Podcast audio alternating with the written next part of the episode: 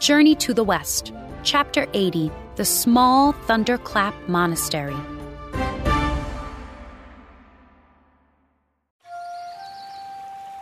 One afternoon, Wukong and his companions were resting by a stream.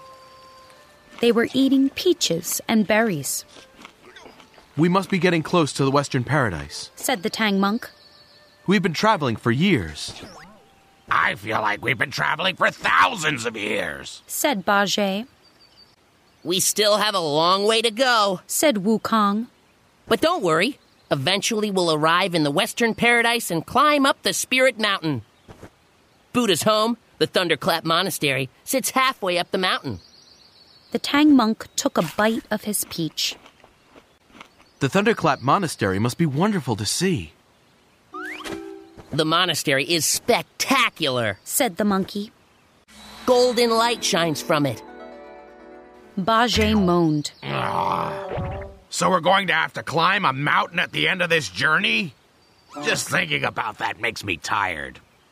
Wu Jing stroked his chin. I really hope the journey ends soon. The pig nodded. You're tired of traveling too? No, Said Wu Jing with a serious look. I'm just tired of hearing you complain. Everyone was quiet for a moment. Then Wu Jing's face broke into a smile, and everybody laughed. Even Bajie, Very funny, Wu Jing. said Bajie. The Tang monk stood up. We should go. I'd like to find a village or a monastery before dark. A couple of hours later, they were traveling up a mountain road. The road curved around a bend.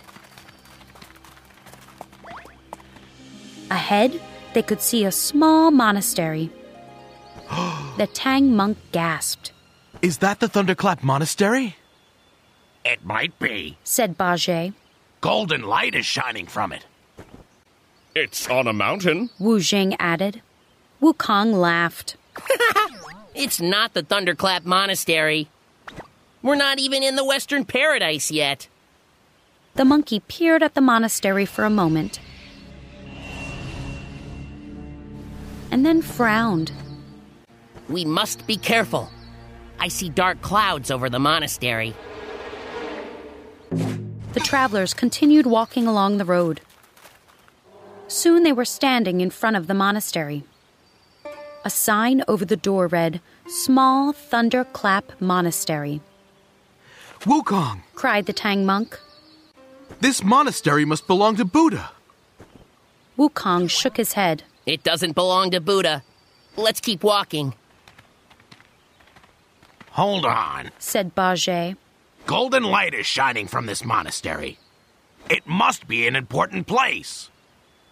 It's not. said Wukong. We should really. We're going in. The Tang monk said. This is a Buddhist monastery. We should visit it.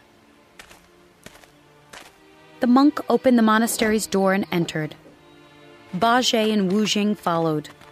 Wukong sighed and went in after them. This place was definitely not what it seemed. The monkey pulled out his iron bar. The group entered the building's main hall. A large golden statue of Buddha sat before them, Do you see that statue, Wukong? said the Tang monk. This is a real Buddhist monastery. Suddenly, a voice boomed. Who dares to enter without bowing to Buddha? The Tang monk trembled with fear. Right away, he fell to his knees and bowed. Bajie and Wu Jing bowed. Wukong continued to stand, peering at the statue. It looked very suspicious. Why don't you bow? The voice asked, Wukong, whispered the Tang monk. show some respect. I won't bow to you. Shouted Wukong. I can see that you're really a. Clang! Before the monkey could finish yelling, a large pair of cymbals fell from above. They slammed together, sealing Wukong inside. Wukong! cried the Tang monk. Light flashed, and the statue turned into a demon with yellow eyebrows. The demon stood up and smiled. The Tang Monk!